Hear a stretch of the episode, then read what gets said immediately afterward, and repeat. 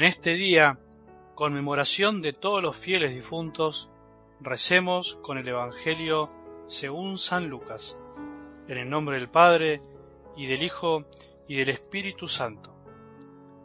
El primer día de la semana, al amanecer, las mujeres fueron al sepulcro con los perfumes que habían preparado. Ellas encontraron removida la piedra del sepulcro y entraron, pero no hallaron el cuerpo del Señor Jesús.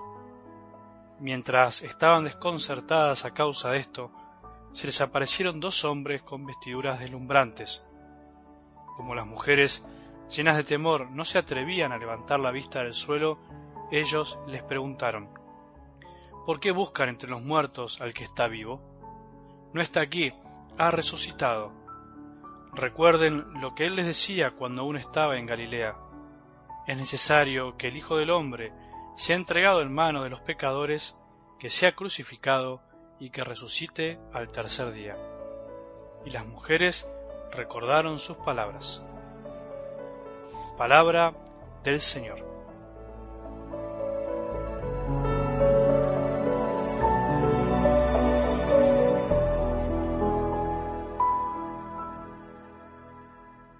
Es bueno saber reconocer las tristezas de la vida, ponerles nombre, identificarlas, saber de dónde vienen y a dónde nos llevan.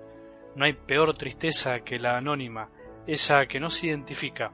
Eso nos hace muy mal, porque estamos tristes, pero además seguimos tristes por no saber lo que nos pasa.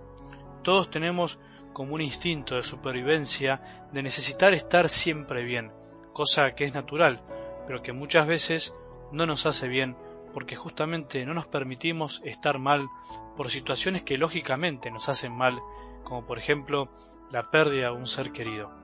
Hoy estás triste, estás pasando alguna tristeza profunda en tu alma por alguna persona que amabas y ya no está más con vos. Está bien, aunque parezca duro decirlo, es bueno y necesario sufrir por alguien que se ama. Quiere decir que amás y tenés vida en tu alma. Son momentos inevitables, aunque no nos guste pasarlos. Hoy celebramos lo que en la Iglesia llamamos la conmemoración de todos los fieles difuntos. Si ayer nos alegrábamos por los millones de santos que están en el cielo junto a Dios, hoy nos unimos a los que están en vías de llegar, en camino a llegar al cielo, en ese estado del alma que tradicionalmente llamamos el purgatorio, esa instancia que tendremos que pasar o no, según como hayamos vivido, para poder ser purificados, santificados por el Padre y así llegar a su presencia. Felices los puros de corazón, porque ellos verán a Dios, nos decía Jesús en el Evangelio de ayer. Lo primero que te propongo es que pensemos en el sentido de este día, porque nosotros creemos en lo que rezamos y celebramos, o sea, cuando rezamos algo en la liturgia, en una devoción popular, cuando lo expresamos con fe, significa que creemos en eso.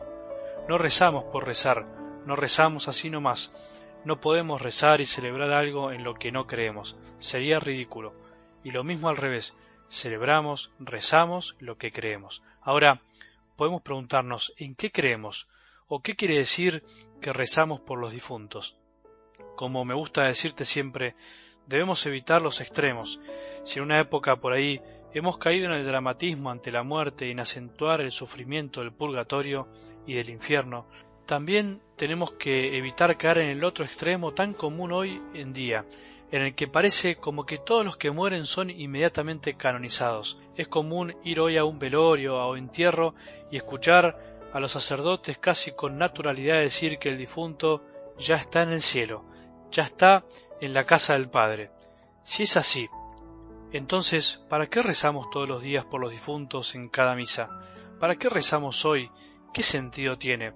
Es para pensarlo. La Iglesia como familia siempre enseñó y enseña que de alguna manera si no hemos vivido plenamente la santidad, las bienaventuranzas en la tierra, tendremos que purificarnos para poder ver a Dios, no porque Dios sea malo o porque nos castiga, sino porque para ver algo tan grande necesitamos tener un corazón bien grande, y para tener un corazón bien grande tenemos que prepararnos, dejar que alguien nos lo agrande si lo teníamos chiquito.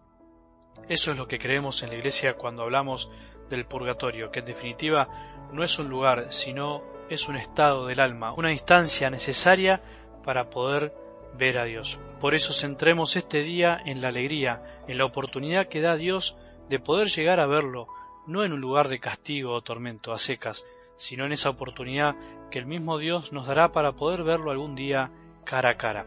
Bueno, muchísimas almas están en este estado y por ahí algún familiar nuestro por el cual tenemos que rezar, porque la Iglesia hoy nos invita a ofrecer algo de nosotros, la celebración de la misa, la confesión, recibir la comunión para poder ayudar a que un alma llegue al cielo. Y creo que hay algo del Evangelio de hoy que también nos puede ayudar a pensar distinto. Dice que estos hombres les preguntaban a las mujeres, ¿por qué buscan entre los muertos al que está vivo? Jesús está vivo. La resurrección de Jesús es lo que le da sentido a nuestra vida y a nuestra fe. Nuestros difuntos también están vivos, de otra manera, pero están vivos, todavía sin su cuerpo, esperando la resurrección, pero vivos. Muchas veces hoy, incluso entre católicos, vivimos la muerte con demasiado dramatismo, con poca fe. Es cierto que el dolor de alguien ante la pérdida de un ser querido es sagrado y hay que respetarlo, pero también es cierto que el mensaje cristiano tiene su fundamento en una verdad de vida, de esperanza cierta, de confianza total en que Jesús ha vencido a la muerte y nos ha abierto las puertas de la eternidad para que algún día podamos disfrutarlas todos. Hoy recemos por nuestros difuntos, por nuestros seres queridos, pero con una sonrisa, sabiendo que están vivos. Dejemos que la tristeza se vaya yendo para que lentamente se transforme en el gozo que solo el Espíritu puede darnos. Que tengamos un buen día y que la bendición de Dios que es Padre misericordioso, Hijo y Espíritu Santo descienda sobre nuestros corazones y permanezca para siempre.